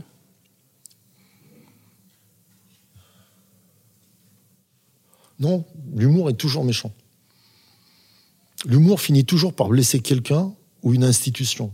L'humour finit toujours par être contre quelque chose. C'est une réaction, l'humour. L'humour absolu n'existe pas. Ou alors c'est pas de l'humour, c'est de la poésie, c'est autre chose. Euh, c'est pas la méchanceté qui est la limite, c'est la récurrence dans la méchanceté. C'est-à-dire quand tu t'obsèdes sur quelque chose, il y a quelque chose qui va pas. Euh, une caricature, elle dit beaucoup sur celui qui fait la caricature et moins sur celui qui est caricaturé, je trouve. Faire une caricature sur quelqu'un et appuyer près de la plaie tout le temps, ça fait mal hein, quand je fais ça. Ouais, ça, ouais, j'ai mal, ouais. T'as mal, là, hein? Ouais. ouais j'ai mal, ouais. Arrête, ouais. Ça fait mal, hein? Ouais. Et là, ça fait encore plus mal. Ouais. Si tu fais ça, t'es un sadique. Une fois que t'as dit ce que t'avais à dire, c'est dit. Tu peux le redire un an après pour faire des piqûres de rappel. Mais quand tu t'acharnes sur la même personne, sur le même groupe de personnes, tout le temps, alors c'est que toi, tu as un problème avec ce groupe de personnes. C'est pas possible autrement. Ou alors tu es complètement con, ce qui est une possibilité aussi. Mais on peut pas caricaturer en étant complètement con. Il faut avoir une réflexion pour trouver la d'abord ce qui est caricaturable et ensuite pouvoir le répéter longtemps. Et euh, la limite pour moi, c'est la récurrence. Quand tu sais que tu fais du mal à quelqu'un et que ce quelqu'un ne t'a pas, euh, ne mérite pas qu'on le qu'on le tape parce qu'il n'est pas plus dangereux que ça. Si tu veux, toi, c'est pas. Euh, alors il faut savoir dire, ok, j'arrête. Le récepteur, lui, sera toujours d'accord pour dire, vas-y, envoie-moi de la saloperie, j'aime ça. C'est à l'émetteur de dire, je vais couper le fil, parce que ça sert à rien. Ce que je fais maintenant dérange plus que ça arrange. Et euh, ma limite, moi, c'est ça. Est-ce que c'est une des raisons pour lesquelles tu as arrêté les guignols? Ça a participé ou c'est un petit peu lassitude? Parce que les gens ne se rendent pas compte aussi. Tu, as, tu as utilisé un argument, je crois que c'était chez nos amis de Tinkerview, où tu racontes quand même que les guignols, pour une émission de 5 minutes, c'était devenu une machine de guerre avec des centaines de salariés. Et en termes de modèle économique, ça devenait plus ou moins obsolète, que tu le comprenais. Est-ce que tout ça, ça participe à ta, à ta réflexion ou c'est vraiment que tu étais arrivé à la fin d'une aventure? Alors moi, j'arrivais à la fin d'un cycle, c'est sûr. Et je pense que les guignols, à l'époque, de toute façon, ça n'existe plus. Il n'y a plus d'émissions de caricature. Je vais essayer d'en faire une sur Blast. Je vais essayer de créer quelque chose sur un nouveau média. Euh, j'espère qu'on va y arriver. Euh, ça sera pas avec des marionnettes parce que c'est beaucoup trop cher, ça n'existe pas. Mais il n'y a plus d'émissions comme ça qui soient à la fois euh, pertinentes et impertinentes. C'est-à-dire qu'on traite des sujets justes, mais avec de la distance, puis on rigole. quoi. C'est juste, on peut se marrer cinq minutes, les gars, c'est possible ou pas? On n'est pas dans un sérieux à ce point-là dans le monde. Et je crois que l'humour donne de l'air toujours. Et, il faut quand même qu'il y ait des endroits pour que ça s'exprime si Canal Plus était resté euh, ce qu'il était en 2012, 13, 14, aujourd'hui peut-être qu'il serait mort ou racheté. Parce que le modèle économique, évidemment, change. Mais transformer Canal en, une plateforme, une sorte où s'associer avec Netflix ou avec je ne sais qui, ce que ce qu'ils font aujourd'hui, je crois qu'ils ont des accords avec Disney, avec Netflix, c'est plutôt intelligent comme euh, comme vision euh, de long terme. Simplement, euh, c'était pas obligé de démolir l'âme de ce qui avait été Canal.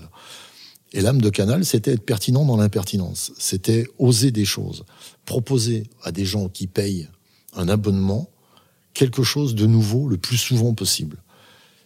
On avait le droit de se tromper, mais pas de les tromper. Nous, on se gourre, nos abonnés nous en ont jamais voulu, et ceux qui ont regardé beaucoup nulle part ailleurs savent qu'il y a eu quand même eu un nombre de conneries dedans, pourri des trucs. À un moment, il y a une machine qui posait des questions. Quand. Tu te souviens, une espèce de robot qui posait des questions. C'était pourri. Ça a duré quelques mois jusqu'à ce que quelqu'un dise on peut pas enlever ce, ce truc pourri là parce que c'est vraiment nul. On avait des, des, des caricaturistes qui faisaient des dessins euh, sur des palettes, tu sais. Ouais. Et euh, il y en a un qui a eu, on a vu Volinsky à un moment qui euh, perd son âme lui aussi, mais c'était tellement mauvais ces dessins que Gilda s'était obligé de les expliquer plus longtemps qu'il avait fallu à Volinsky pour faire le dessin. C'était nul.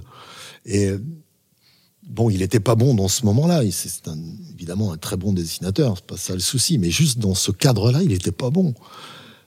Toi qui aimes pas te lever tôt, ça ressemblait à quoi à l'époque ton ton quotidien dans les Guignols et qu'est-ce qui a mets-nous dans les coulisses ah bah, pour, ceux fait, pour, pour, ceux, pour ceux qui n'ont je l'ai déjà expliqué dix fois, c'est que tu te lèves à 7 heures du matin, enfin ton réveil sonne à 10 heures, c'est un radio réveil à 9 heures.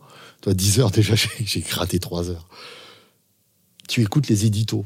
Alors tu sais que tu as un éditorial à 7h20 sur telle chaîne, à 7h30 sur l'autre, tu en as un à moins 5, 8h moins 5 sur un autre, et donc tu zappes les radios. Donc tu écoutes tous les éditoriaux qui te donnent le ton de, de l'événement important du jour. Quand ils parlent chacun d'une chose différente, il y a un problème. T'écoutes les revues de presse, et euh, le matin, on me livrait Libé et l'équipe chez moi. Donc je lisais Libé et l'équipe, et j'arrivais, on disait journaux lus, Libé et l'équipe, hein, pour les résultats de Saint-Etienne. Donc tu cherches, pour le classement, tu cherches en bas. Bon, euh, bon, victoire. Il y avait encore quelques bonnes nouvelles à l'époque, des fois. Ah, c'était déjà. Ah, il va finir par y en avoir une bonne, c'est pas possible. Ils vont fermer un truc, il va bien se passer un truc bien, quoi. C'est pas possible. Et euh, donc, tu arrives au bureau et tu commences à discuter ce que dans les rédactions on appelle une conférence de rédac. Euh, tu commences à discuter de ce qu'on pourrait faire dans la journée. Qu'est-ce que c'est que l'événement important? Quels sont les événements secondaires? Qu'est-ce qui s'est passé en sport? Qu'est-ce qui s'est passé en culture? Qu'est-ce qui s'est passé en, dans la société de, de grave qu'on pourrait traiter? Et, euh, et là, tu commences à dire, je voudrais telle et telle marionnette maquillée de telle et telle façon, avec tel et tel accessoire, et tu commences à chercher. Là, tu arrives vers 11 heures du matin, et tu dois donner la liste des marionnettes que tu veux, et de celles dont tu te serviras pas, parce que les idées vont tomber dans l'après-midi, à tes assistantes qui, elles, vont les transmettre aux maquilleurs, maquilleuses, euh, à tous les gens qui vont construire les bouts de décor, les accessoires dont tu as besoin. Et tout ça, ça part vers 11h, 11h30 du matin. Toi, pendant ce temps-là, tu commences à rédiger le JT, tu commences à, à travailler sur euh, la meilleure blague possible. C'est-à-dire que tu essayes pas de, de faire la première blague qui vient. Euh, parfois, on l'a laissée. Ça nous a valu des emmerdes. Mais euh, généralement, quand elle est travaillée, elle a un peu mieux. Et surtout dans le cadre des guignols, c'est pas quelqu'un qui va la dire et qui peut mettre un ton particulier. On peut expliquer un ton, mais entre nous et ce qui va être dit, il y a un imitateur et un manipulateur et un réalisateur. Donc il y a trois filtres. Donc il vaut mieux que ce qui est écrit soit en béton pour que le mec qui va le lire ne puisse pas changer une virgule en se disant je le dis comme ça, le ton est bon, la ponctuation est bonne, ça passe, que le manipulateur dise ah s'il dit ça, l'attitude c'est ça, et que le réalisateur dise il faut que je sois sur lui au moment où il parle, et qu'ensuite on va mettre un temps, je vais aller chercher la réaction de l'autre, puis revenir à lui. Donc il faut tout ce truc-là doit être imaginé en amont.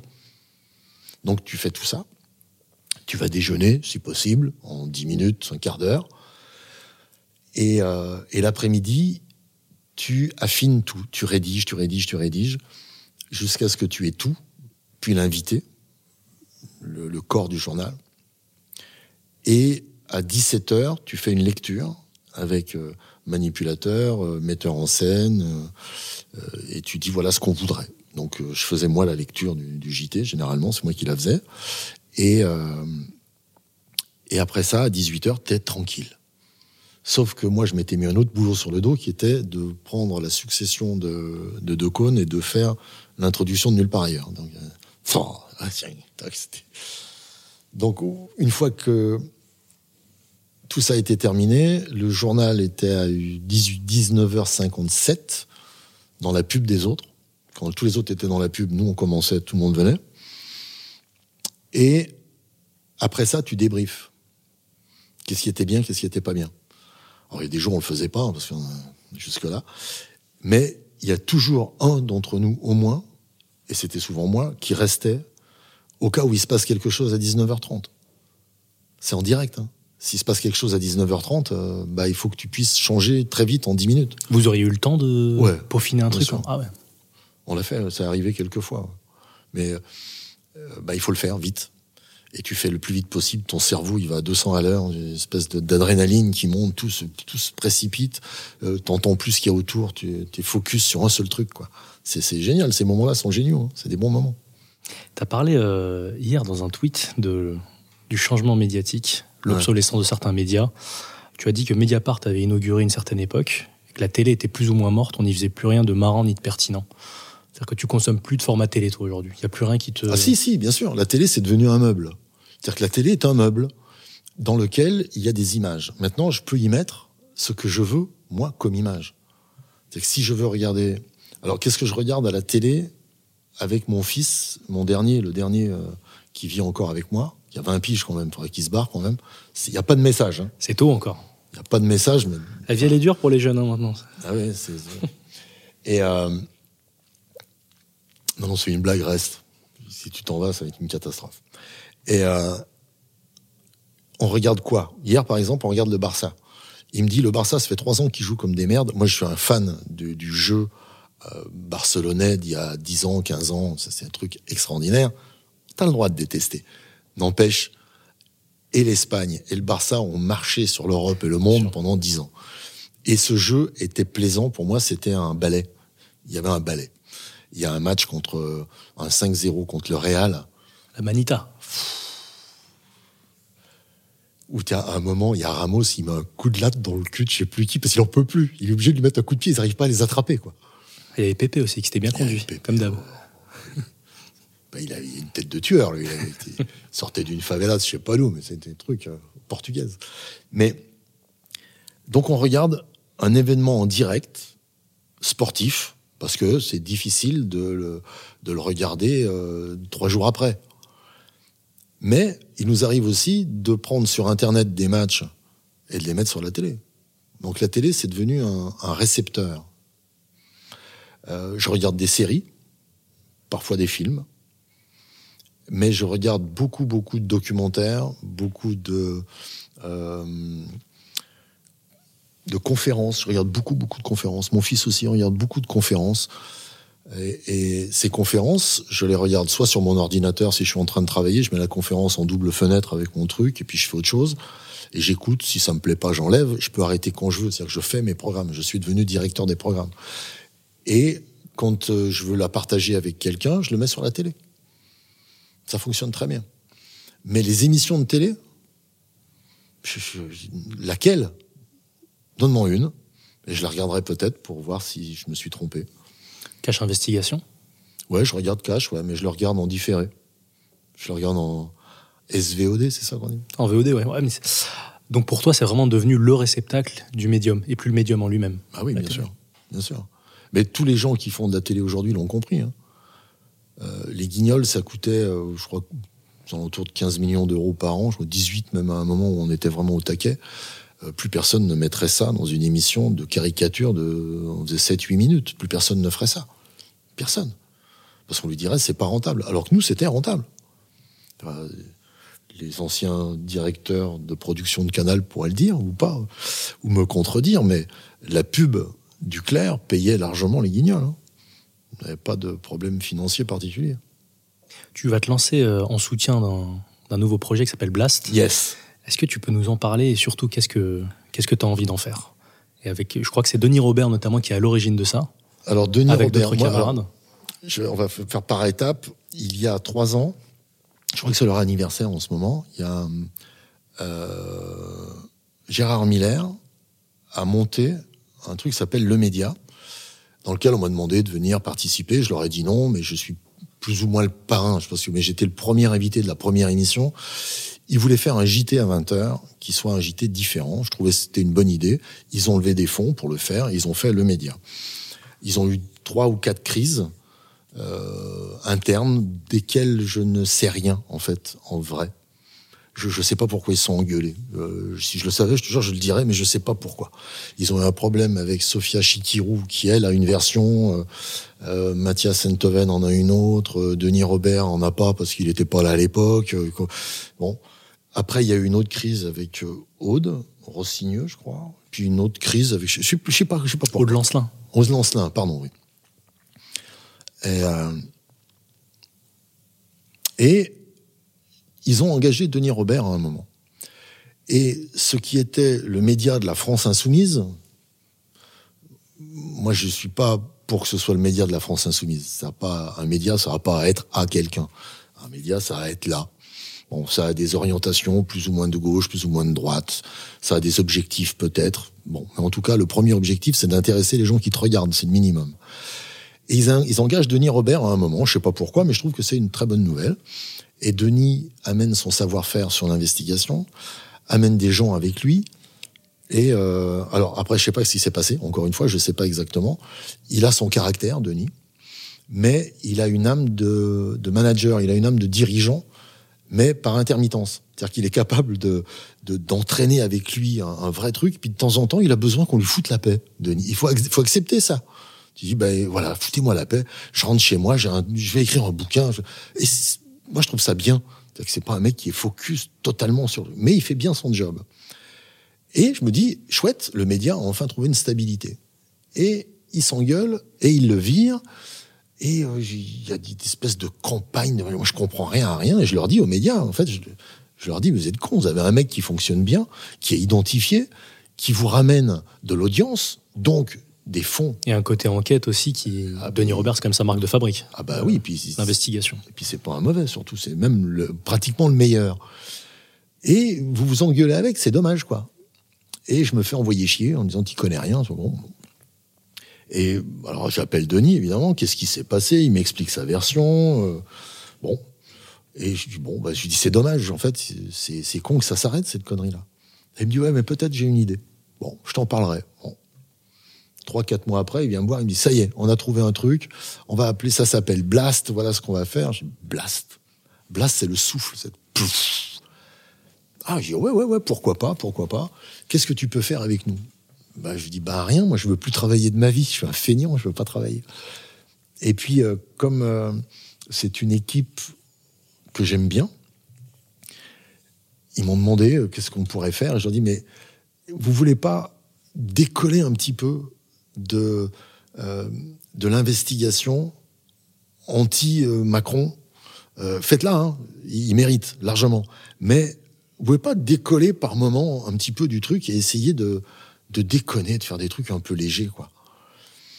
Et il me dit, ouais, mais quoi, tu vas refaire les guignols? Bien sûr. Je dis, bah, levez des fonds, trouvez-moi 15 millions et on fait les guignols. Et je ramène tout le monde, il hein, n'y a pas de problème, ils viendront tous, hein, pour le même tarif, ils viennent.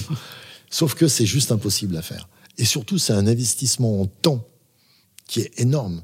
Tu peux pas euh, faire ça à moitié. Il faut que tu sois pile dedans. Mais l'idée de faire un faux JT à 20 heures continue à m'intéresser.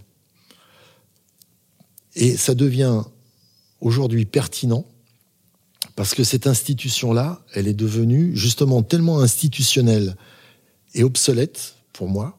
elle continue à être regardée par des gens très vieux qu'on peut regarder ça aujourd'hui comme un document historique et de dire aux jeunes, regardez ce qu'ils font. Et vous pouvez aller voir en vrai.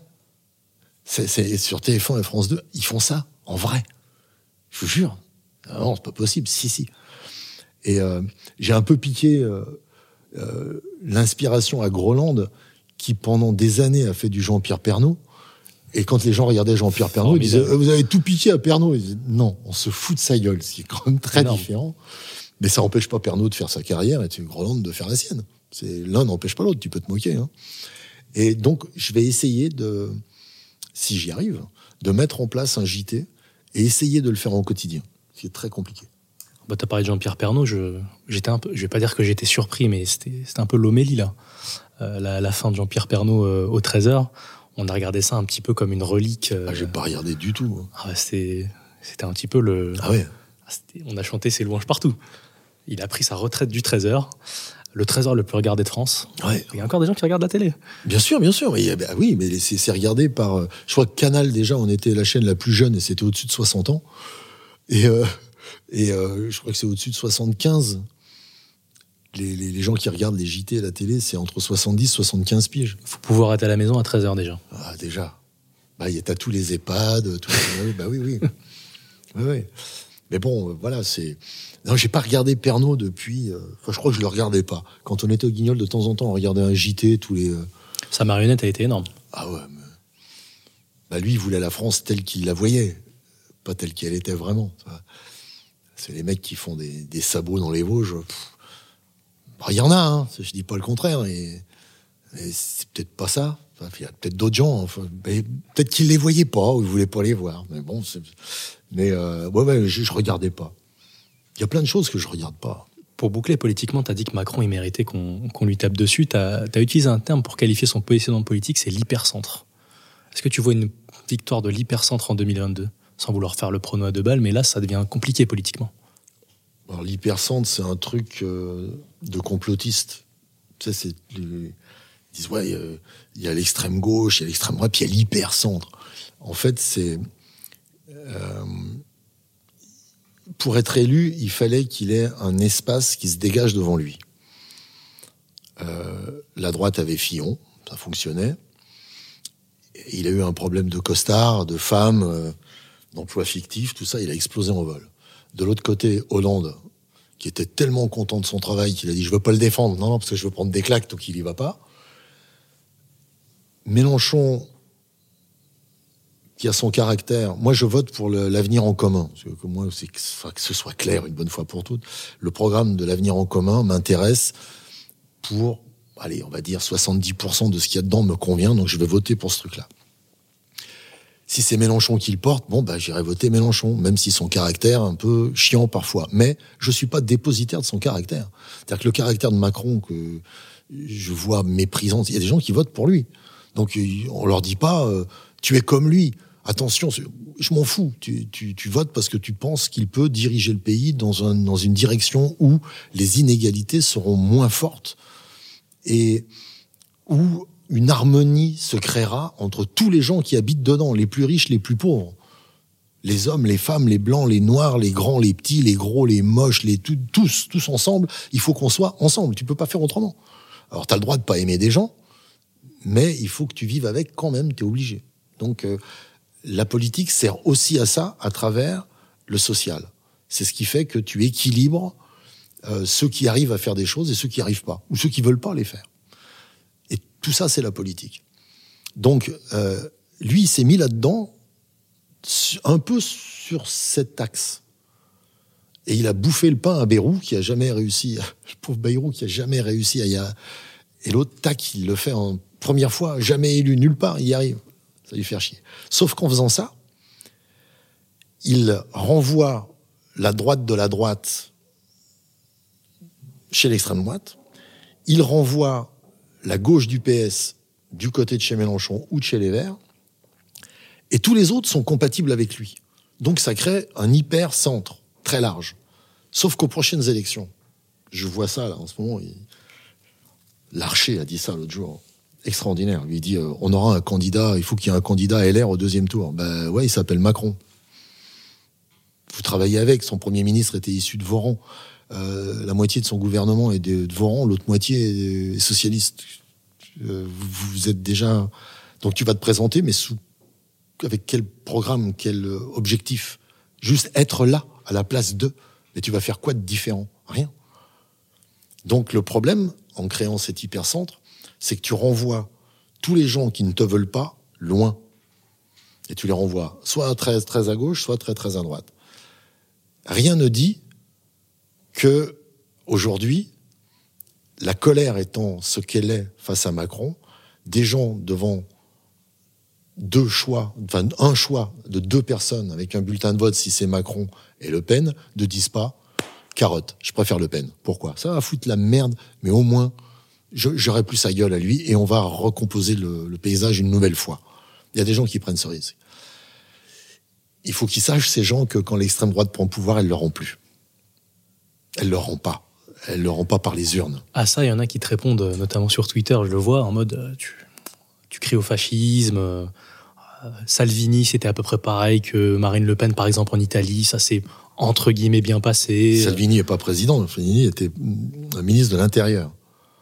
C'est très très différent. Il a des pouvoirs beaucoup plus limités. Et il avait euh, Trump. Hmm Trump. Oui, mais regarde. Regarde Trump. Trump, c'est le, ouais, Trump, c'est le bon exemple. Tu peux plus euh, tweeter avec lui. Ah si, il a, on lui a rouvert son compte, je crois, non? Ah, Le perso, non, je crois qu'il est banni définitivement. Ah ouais. Il a le compte euh, POTUS, président, voilà, mais... President of the United States. Ouais, ouais, mais... Euh... Ouais, Trump, je... je... Trump est arrivé dans une époque où je m'en foutais tellement. Ils ont pu élire Trump. Et puis après, tu dis aux gens, mais eh, les gars, ils avaient élu déjà Reagan. Tu, te souviens pas qu'ils ont élu Reagan à un moment? Trump, c'est un level quand même. Ah ouais, c'est autre chose. Mais Reagan, il apparaît très très sérieux à côté de Trump. Ouais, mais Reagan n'était pas malin malin. Hein. Reagan, il avait des fiches. Euh, on lui donnait des fiches. C'est Attali qui raconte ça. Dans, euh, il a fait un bouquin qui s'appelle Verbatim. Il dit la première fois qu'ils l'ont rencontré, quand Mitterrand lui posait une question, l'autre disait. Euh, il sortait sa fiche et il lisait la fiche qui était faite par ses conseillers. Jamais il prenait la parole lui. Quoi. Il, non, il lisait la fiche.